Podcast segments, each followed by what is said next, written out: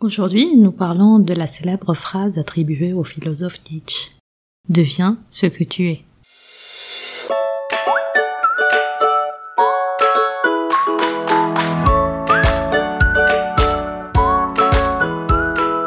Vous écoutez Boom, le podcast qui vous propose des alternatives nuancées à l'injonction au développement personnel. Hello les amis, je suis Nadia Fiolnouri et durant les dix dernières années, je me suis passionnée pour les méthodes de développement personnel. Et ce que j'ai réalisé, c'est qu'il y a des injonctions et des généralisations qui peuvent être mal interprétées au point de vous causer de la souffrance, frustration, culpabilité, dépréciation de soi. Mon challenge avec ce podcast est de vous donner un condensé d'outils pour réfléchir à comment vous pouvez appliquer ces idées nuancées, peu importe la saison de vie dans laquelle vous vous situez. La célèbre phrase attribuée au philosophe Nietzsche. Deviens ce que tu es qu'il a lui-même emprunté au poète antique Pindar. Elle a été utilisée dans une campagne de pub d'un grand cabinet d'audit pour recruter de jeunes diplômés, ou encore dans une série de vidéos pour illustrer l'authenticité d'une banque française auprès d'entrepreneurs. Elle a même servi de slogan de recrutement dans l'armée de terre. Deviens ce que tu es. C'est une sorte aussi de mantra dans le monde merveilleux du développement personnel. Mais deviens ce que tu es est aussi une injonction contradictoire.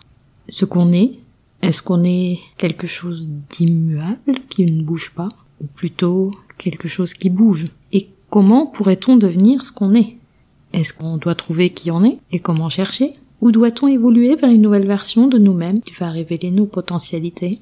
Je vous en parlais d'ailleurs dans l'épisode 3, une mise à jour est disponible. Ou tout simplement, peut-être, accepter notre humanité dans son imperfection, dans ses hauts et ses bas, le mouvement de la vie, quoi. Parce que même contradictoire, il me semble que cette injonction appelle quelque part à sortir de soi pour s'affirmer, ou affirmer qui on est. Vous savez que je n'aime pas le caractère culpabilisant de ces formules, de ces mantras. Mais je reviens un instant à Nietzsche. Sans vouloir vous ennuyer avec la philosophie, qui n'est absolument pas mon domaine d'expertise en plus, Nietzsche a dans sa pensée une certaine conception de la subjectivité. Nous, humains, selon lui, tels que nous existons, sommes des brouillons de nous-mêmes, quelque part inachevés. Et devient ce que tu es, et peut-être une invitation à utiliser notre volonté pour trouver qui on est vraiment. La volonté. Vous vous rappelez de l'épisode 5 où je vous ai parlé du mythe de la volonté? Et si vous avez écouté l'épisode, vous savez que ce mythe de la volonté est un piège qui déclenche la culpabilité. Alors quand je réfléchis personnellement à cette formule, deviens ce que tu es, je me demande qui je suis et ce que je veux devenir. Je suis d'abord une somme d'influences. Mon éducation au sens large, familiale mais aussi scolaire, la culture dans laquelle j'ai grandi, les challenges que j'ai rencontrés à titre personnel, mais aussi les personnes que j'admire ou les enseignants et les enseignantes que j'ai eus, les auteurs que j'ai lus, les autrices que j'ai lues, mais aussi une somme de valeurs personnelles, tout ce qui compte vraiment pour moi. Ces valeurs intrinsèques qui sont un moteur mais aussi qui me facilitent les choix et les décisions.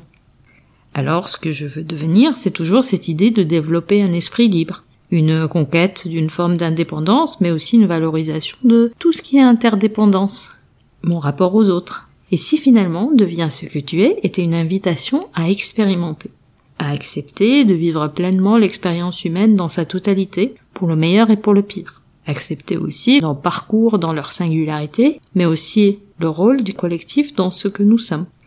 Avant de vous laisser, voici la piste de réflexion pour la semaine. La meilleure façon de devenir ce qu'on est vraiment est de se dépasser soi-même. Non pas se dépasser dans le sens d'une course folle à la performance. vous me connaissez, ce n'est pas le genre de la maison.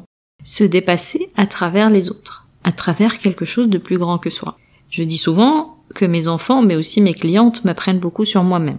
Parce que la vérité est là. Quand on s'implique de façon humble avec les autres, dans une interaction sincère pour les aider à évoluer et à grandir, c'est ce qui nous dépasse, mais aussi nous fait grandir. Pour conclure, rappelez-vous que ce n'est pas parce que vous appliquez les bonnes méthodes que le bonheur vous est dû. Vous retrouverez les notes et les liens vers les références citées dans l'épisode sur boom.sofrolab.com. J'ai hâte de vous parler vendredi prochain sur votre application de podcast préférée. En attendant, nous pouvons continuer la discussion. Vous pouvez me retrouver sur mes réseaux sociaux via nedia.sofrelab.com. Ah, juste une dernière chose. Je compte publier des épisodes supplémentaires en bonus de façon moins régulière. Le meilleur moyen de vous assurer de ne rater aucun épisode est de vous abonner sur la plateforme de votre choix pour recevoir une notification à chaque fois que je mets en ligne un épisode. Et si ce podcast résonne en vous, vous avez plusieurs moyens de le soutenir, juste en en parlant autour de vous, en le partageant sur vos réseaux sociaux ou en mettant 5 étoiles sur Apple Podcast et un petit commentaire ça fait toujours plaisir. Un grand merci pour votre soutien et à très vite sur Boom.